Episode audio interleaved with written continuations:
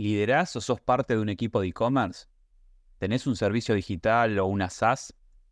¿Estás pensando en cambiar tu plataforma o planificando tu próxima integración? Soy Martín Helpi y cotidianamente interactúo con referentes de la industria. Quédate en este podcast donde vas a escuchar conversaciones con fundadores y responsables de soluciones para e-commerce. Bueno, para los que recién se suman, estamos en un ciclo de charlas, nos gusta hablar de e-commerce y, hoy me parece que es un episodio, siempre le encuentro algo especial a cada episodio y creo que hoy es especial porque me parece que me toca a mí también, así que es un episodio compartido. Vamos a hablar de un tema en el cual tengo algo que ver, así que primero, bienvenido Ale. Muchas gracias por la invitación. Sí, me sorprendo yo mismo estando en un podcast de e-commerce porque justamente no es el mundo desde el que vengo, pero gracias a esto de lo que vamos a hablar hoy, de alguna manera nos encontramos en ese punto, después, bueno, surgieron otras cosas en el medio, pero, pero sí, eh, buenísimo poder estar acá compartiendo esta info que, como les digo, por ahí no era original de tu mundo tampoco, y no. nos encontró los dos en la misma situación, así que está bueno para charlar. ¿Cómo le podemos poner este episodio? Me parece que es marketing de escasez, ¿no? Esa es, la, la parte técnica. La pregunta es, ¿qué pasaría si tengo un producto que está a precio de mercado, pero por ser escaso de repente hay un submundo de reventa que hasta ahí sí, bueno, yo vendo mi producto, hago, construyo marca, pero esa reventa se pone cada vez más violenta, se pone cada vez más grande, se, hace un mercado real y puntualmente... y, ese es el caso puntual del mundo sneakerhead, ¿no? Con plataformas propias, incluso como StockX, que es por ahí la, más conocida en este, en este mundo. Así que sí, no es un, un, negocito así nomás, digamos. Así que eh, sí, digamos que hay un mundo del e-commerce que por ahí no es conocido para todos, que es literalmente hay gente que tiene la responsabilidad, ya sea porque es un licenciatario o es un distribuidor o es una multimarca, pero le toca la responsabilidad de tener un lanzamiento exclusivo de una marca. Vamos a poner el caso que nos junta a nosotros, que es Nike, Nike SB específicamente. Con Ale juntos llevamos prácticamente más de tres años, casi cuatro te diría, tres años y pico, haciendo lanzamientos exclusivos de Nike SB en la modalidad Raffles. Así que estaría bueno para que el que no sabe lo que es un raffle, a ver cómo me puede resumir qué es un raffle y de dónde viene también, ¿no? El raffle básicamente es una metodología de venta que surgió a partir del hecho de que, bueno, esto que hablabas al principio de marketing de escasez, en el que hay una cantidad limitada de un producto con altísima demanda, no solo por el producto en sí, sino por este mundo de la reventa que existe eh, paralelo al producto, eh, que genera esto de que eh, en, el, una época previa, digamos, en la que estos productos se accedían o se compraban en una tienda retail físico tradicional, se generaban líos eh, en los locales físicos de gente haciendo cola en la puerta, eh, mucha, bueno, mucha violencia, mucha violencia y el, disparador fue justamente eh, de Nike SB, que es la línea de skate de Nike, que fue un calzado que se hizo el, primero así de, de, super repercusión, fue uno que se hizo con Staples, que es una, marca sin baluarte, digamos, del mundo de la moda, y que fue como el primer lanzamiento que se hizo de este estilo en una tienda física y que generó, nada, noticias en los diarios de gente peleándose, pisándose las cabezas por obtener el producto.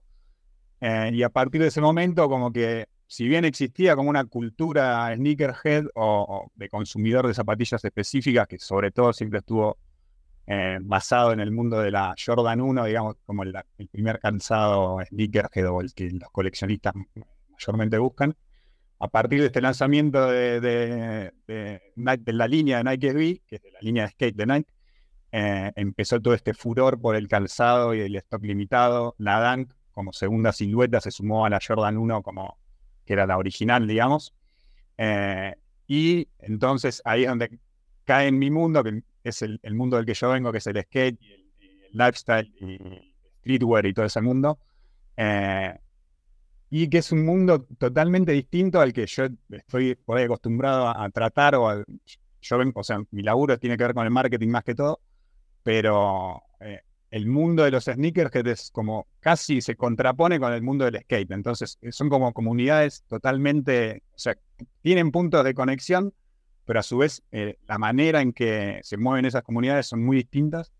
Entonces nos llevó como a repensar todo esto de cómo, básicamente es como un, proceso de, contingencia o de cómo atajar a esta gente que viene tan desesperada por este producto tan limitado, que inicialmente, como les decía recién, eh, pasaba con, en tiendas físicas, entonces empezaron a ordenar físicamente en los locales y después, bueno, con la evolución y sobre todo después de la pandemia, donde todo lo digital se potenció, se empezó a resolver lo mismo, pero a través de medios digitales también para, para poder hacer la distribución de acceso para todo el país, en este caso en Argentina, para un cliente en común que tenemos con Martín, que es el único que tiene estos lanzamientos exclusivos de la línea de. Entonces, eh, sí, un raffle básicamente, volviendo a la pregunta original que por ahí me las ramas, un raffle básicamente es una metodología de venta que lo que busca es eh, la distribución más equitativa de ese producto tan demandado eh, entre los que están interesados, interesados en comprarlo. Una, por ahí, esa sería la oración que lo define fácilmente, si bien medio difícil de entender igual. No, claramente esto, a ver, surge un poco por un accidente, ¿no? O sea, un cliente en común, yo encargándome de la parte tecnológica, vos del marketing, vos ya venías con este mundo del lanzamiento, Ale Filmmaker es muy vinculado al mundo del skate, pero bueno, el mundo del skate se empieza a chocar con las zapatillas, nace este tema de atesorar zapatillas que puedo comprar por 100, 120 dólares y que inmediatamente cuestan 1000, 2000, hasta incluso 5000 dólares. Y reitero, son muy pocas, entonces la escasez es lo que le da el valor. Y puntualmente arrancamos con estas zapatillas que las publicamos como en cualquier sitio web.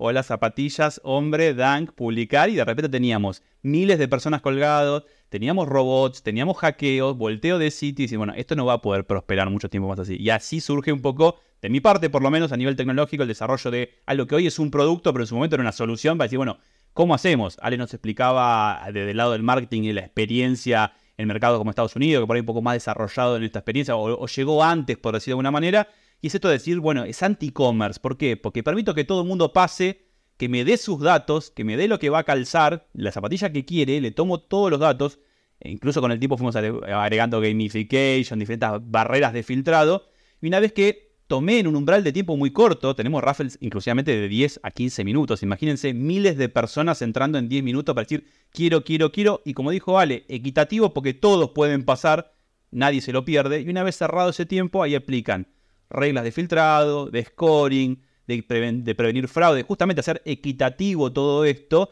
y a partir de eso hacer una adjudicación, es decir, que las personas que randómicamente sale seleccionado, se le adjudica el par y ahí sí es una compra de e-commerce normal. Como acabamos de escuchar, nada que ver con el e-commerce, que tengo 10 productos, los primeros 10 que llegan lo compran, no me importa si es una persona que compró 10, 10 que compró uno cada uno. Y acá te doy la palabra, Ale, porque uno diría, che, vinieron a ser los policías, vinieron a, poner, a, vinieron a poner orden, vinieron a molestar este ecosistema que se manejaba como un negocio aparte. Y yo creo que no, Ale, ¿no? Todo este orden me parece que no vino, no, no se vio como un problema. Tiene que ver sobre todo con una estrategia general comercial que tiene mucho de marketing también, sobre todo este tipo de marcas como Nike, que quiere que su, consumidor sea tratado de la manera más justa posible y que no haya una lluvia de quejas, porque si bien nosotros hacemos el laburo para el retailer encargado de distribuir el producto, la marca también se ve afectada eh, en lo que pase con cómo se distribuye ese producto. Entonces, no es una exigencia que te hace la marca, o en algún punto quizás sí, pero es algo en lo que trabajar muy en conjunto con ellos, de tratar de hacer toda la experiencia de compra lo más digerible posible y para que el consumidor se lleve la mejor eh, experiencia en ese sentido. Entonces, eh, tiene como una un poco de, resolución comercial muy de cara al consumidor, haciendo lo mejor posible, el esfuerzo mayor posible para que la marca quede bien parada, y sobre todo lo que decías al principio también de que estos lanzamientos en general, no solo aquí, sino en todo el mundo, caen en, manos de retailers o tiendas de tamaño mediano tirando a chico, que no tienen, no están acostumbrados a este volumen o este nivel de tráfico, tanto online como en sus tiendas de demanda de un producto. Entonces, es algo transversal a todas las tiendas de, la línea, en este caso de SBI, que estamos hablando, pero en todas las. Por ahí una tienda de por decirte, un lanzamiento de categoría Sportswear, que es una categoría más amplia, eh, tienen un equipo más grande o tienen eh, otro nivel de conversiones o tienen otro nivel de personal en las tiendas físicas que pueden atajar a esa gente. Pero en el caso de las tiendas que, de, estos lanzamientos, que encima en el caso de SBI son hasta más relevantes en muchos de los casos que otros lanzamientos de otra línea, entonces es como que se duplican eh, todos los esfuerzos para que equipo que tenés para la diaria puede también resolver esto de atajar un pico de tráfico, un pico de gente desesperada por ese producto. Entonces, eh, laburando yo anteriormente, antes de laburar con este cliente, laburamos eh, también con Nike directamente. Y los primeros lanzamientos que hicimos acá eran del estilo también en tiendas físicas. Eh, tenías gente esperando de la noche anterior, durmiendo en la puerta del local, haciendo cola. Tenías otra gente que le pagaba a esa gente para que fuera a dormir. Coleros. Haciendo cola. Eh, recibíamos imágenes de gente agrupada en una plaza esperando que se arranque la hora en la puerta de la tienda. Chi, bueno, a las 10 de la mañana nos, ponemos la línea en, la fila de la, del local en este orden. Entonces, todo eso generó todo un, montón de distorsiones, tanto para los retailers, que era como una incomodidad tener que resolver eso, como para la marca, que era estaba como mal visto, digamos, que, de repente hubiera como toda esa situación alrededor de su producto. Entonces, lo que vino a resolver la plataforma de, Raffles es justamente eso, tratar de, ordenar todo ese proceso para que sea lo más prolijo de cara al cliente. Y bueno, resumiendo un poco también, es muy loco hablar de un sorteo o una rifa por acceso a comprar un producto. Es como algo fuera totalmente de lo normal. O sea, vos te ganaste un sorteo y que me gané el producto. No, me gané un link para poder comprar el producto. Eso es algo muy loco también que, nosotros por ahí ya lo vemos como algo normal, pero es algo muy fuera de lo común y es difícil de transmitir. Yo lo había hecho, bueno, la, agencia le llama 38 Sur, Alex obviamente se dedica al marketing, viene el palo del skate, pero podemos ser que por el cliente común que tenemos y demás. Se puede decir, normalmente es drifter, ¿no? Es el, es el referente de este tipo de lanzamientos. Em, no hay mucha gente con mucha experiencia en lo que es lanzamiento. Uno diría, pero es un producto que te lo sacan de las manos, es sencillo y no. Hay toda una estrategia de cara a la comunicación. Digamos, contame un poco, o sea, yo conozco qué hace mi equipo, la parte tecnológica, por ahí la parte más glamorosa, ¿no? La plataforma, la zapa, pagar, pero obviamente para lograr tener miles de personas en esos 10 minutos, bueno, hay todo un laburo previo que haces con tu equipo y demás, y está bueno, y no es un laburo de marketing común, porque, voy a decir algo, he visto otras marcas intentar hacer raffles, con o sin plataforma, no importa, y, no, y, han fallado, porque decís, che, no es tan fácil, por más que tengas un producto que es un 10, un ganador, hay todo un laburo de comunicación y demás que me gustaría que lo, resumas. Sí, en el caso de los lanzamientos que nos tocan a nosotros, al ser de la línea de Vi y al ser de nuestro mundo, digamos que el trabajo siempre es si bien la historia del producto ya viene desarrollada desde global, digamos, en este caso Nike, eh, nuestro laburo es interpretar y localizar esa historia y contarla de la mejor manera para que eh, resuene con el público local.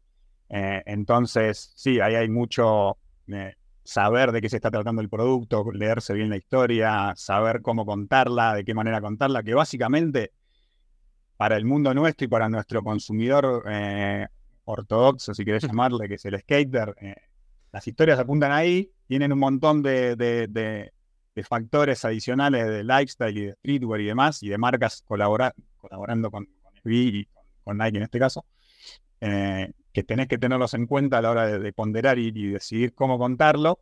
Amplific, entonces de esa manera puedes como amplificar el mensaje, localizarlo, mostrar la marca y la historia que querían contar con ese producto localmente. Seguro sí, es básicamente interpretar la historia que ya viene creada desde afuera en el caso de estos lanzamientos, localizarla de una manera que resulte relevante también para el público localmente y después hacer todos los esfuerzos para que el producto, que por ahí lo que llega en la última instancia, eh, se, pueda distribuir de la mejor manera. Entonces va como todo conectado, pero, pero sí, eh, hay muchos productos que, cuyo hype eh, o cuyo interés viene muy de la mano del precio de reventa que ya tiene debido a la escasez que genera hay otro producto que es menos relevante, que también tiene una historia buena detrás, entonces hay casos en los que elegimos también contar o desarrollar más alguna historia que por ahí no tiene tanta demanda o no es un producto tan relevante, pero la, historia del producto lo merece, entonces está bueno hacer un contenido interesante para eso. Trabajamos también haciendo activaciones eh, del estilo Golden Ticket, que es como el acceso o saltearse el raffle para poder acceder a la compra directa, en casos muy específicos también, y buscamos, tratamos siempre de buscar la vuelta para que todo lo que, o sea, como para aprovechar todo lo que genere ese producto de la mejor manera y de cara al, consumidor que sea lo más, una experiencia copada de, que le quede también, que le quede resonando esa historia que, se intenta contar a través del producto. lo, que, lo que de alguna manera también diferencia estos productos de eh, un producto de, línea, digamos, o, normal, entre comillas, eh, las historias que tienen detrás son los que terminan generando también después la demanda eh, o la colaboración con el artista que sea, que, también es lo que termina impactando en, todos los otros, en el producto en sí, en la demanda que genera y en el precio de reventa también, es lo, todos los condimentos que tiene ese producto. Claramente para el mundo del e-commerce, o sea, por ahí es difícil entender que hay eh, toda una campaña de, en redes, generalmente se, se, manejan redes y demás, con esto de la expectativa, se viene, contar la historia, todo un poco lo contás ese caminito hasta que todo se resume en te estamos esperando tal día, tal hora en, un, en una landing o en una web. Entender que hay un tráfico similar al lanzamiento de un Cyber Monday, y te lo puedes decir en primera persona, por dos, durante 10 minutos, eh, hiper intenso. Ahí recién nombraste, ya hay medios especializados, no solamente que hay un submundo de la venta, atesoramiento y reventa de zapatillas, sino que ya hay medios especializados, que recién nombraste Golden Ticket, estamos hablando de que hay medios, redes, blogs, lo que sea, que están todo el tiempo viendo que no solamente la marca Nike es B, sino hay un puñado de marcas, no muchas, en el mercado que tienen la capacidad de generar esta atracción. Entonces ya hay todo un mundo a la espera de todo esto y es un submundo, claramente.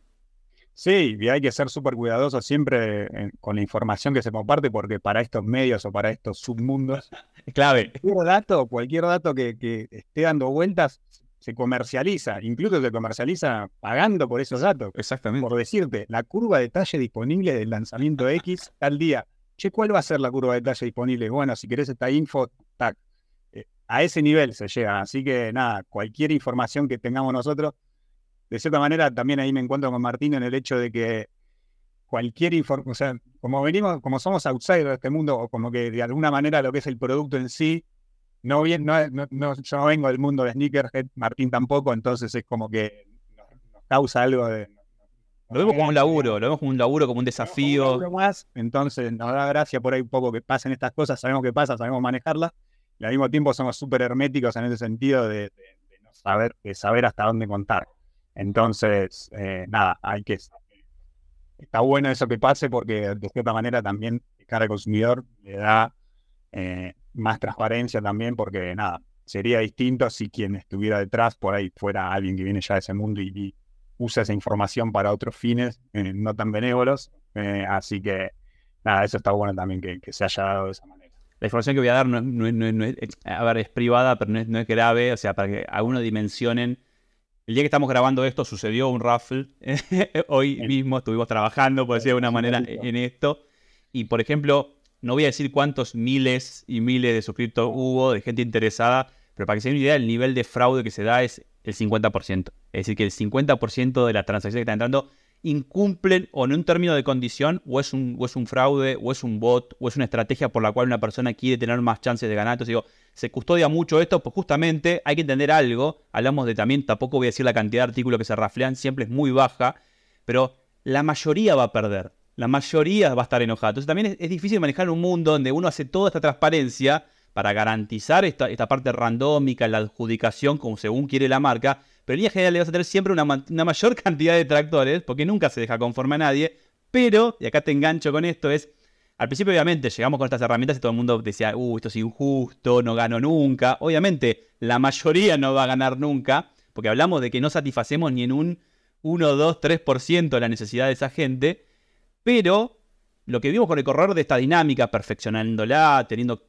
cuentas claras, privilegiando a la persona que participa una sola vez, a la que conoce el producto, empezamos a notar que en redes hubo una buena, o sea, una buena repercusión o buenos comentarios por sobre los que los pocos que hacen esto por afuera y utilizan, no sé, cosas poco transparentes. ¿Vos cómo lo ves de las redes mismas, que es tu ámbito? Sí, tal cual. No solo en las redes, o sea, en los comentarios que nos llegan a nosotros, sino también mismo de las marcas con las que trabajamos y para el cliente en común que tenemos. Eh, por decirte, por resumirlo fácil y sencillo, el año pasado tenías cinco retailers haciendo el, la misma, el mismo tipo de metodología de ventas. Este año somos el único. Somos los únicos. Pasó porque justamente lo venimos trabajando de una manera 100% transparente y hay como eh, felicitaciones, digamos, en, ese sentido, en ese sentido. Entonces, sí, seguimos teniendo esa posibilidad de, poder seguir haciéndolo justamente porque lo hacemos de una manera más transparente y al consumidor tiene esa percepción de que en Drifters las cosas se hacen bien, entonces ahí sabe que puede confiar en, la plataforma y en la metodología de venta y a su vez empujándolo con contenidos relevantes para lo que para el lanzamiento, como que se sienten de alguna manera interpretados en su, en su, en su mundo de sneakerhead y en su necesidad de acceder al producto. Así que sí, ese sería un poco... Obviamente que, como, como contaba recién, tipo, no es algo que sea normal o sea lo que, lo que me interesa a mí como, como, como, como mi fuente de, sí, como el laburo que hacemos a diario, como mi naturalidad, digamos, pero está buenísimo al mismo tiempo poder eh, ser, estar en esa interacción y conocer ese mundo y tratar de servirlo de la mejor manera. O sea, sí. Tanto Ale como yo somos las, a ver, somos las cabezas de dos empresas proveedoras en todo esto, dos partes interesadas porque esto suceda. En, el caso de Ale, director de 38 Sur, un gran equipo de marketing apasionado de todo esto. En el caso yo, Hadrops, un equipo técnico que ama hacer lo que hace y demás, y juntos podemos dar esta solución. Así que, como para despedirte, contame algo que no sepa, Ale, ¿en qué anda 38 Sur? ¿Qué, hay en mente? Con lo, con lo que estabas mencionando recién del lanzamiento de hoy, que en general siempre son calzados. Eh, tuvimos entre medio del lanzamiento un producto de apparel. Lo vi, sí. Sí, y surgió la idea de, che, ¿qué tal si a los que les adjudicamos el calzado podemos darle un acceso temprano al producto de Apparel para que no vaya a comprarlo? Porque con el Apparel ocurrió lo mismo, tipo, pocas unidades, altísima demanda. En 15 minutos habían desaparecido todas las unidades que teníamos en el online. Entonces, ¿Podemos hacer algo, por ejemplo, para que el que accedió al cansado le llegue también un acceso temprano a, la Parel? ¿Me estás apurando en vivo? A ver si te puedo ayudar. Charlémoslo, charlémoslo. Obviamente que ya pensarlo solamente es una alta complejidad de desarrollo, pero bueno, para ir charlándolo. Son cositas que van surgiendo y bueno, ¿quién te dice que el día de mañana por ahí tenemos un lanzamiento propio nuestro, que es algo que también está en agenda, como para, tirarte ahí algunas, algunas cosas adelante. Bueno, gracias Ale, gracias por tu tiempo. Ale es una persona muy ocupada. Lo molesté muchísimo para sentarlo acá, para que sea parte de esto que a mí me divierte tanto y quería hablar de este tema hace rato. Así que bueno, muchas gracias. Ale. Que no sea, que no sea la última. Gracias Ale. Nos vemos. Muchas gracias por la invitación. Chao, chao. Chao. Si querés seguir escuchando entrevistas a fundadores de plataformas de e-commerce en LATAM, suscríbete en Spotify para recibir la próxima notificación. Y te cuento que en mi canal de YouTube vas a encontrar las versiones en video de estas mismas charlas. Hasta la próxima.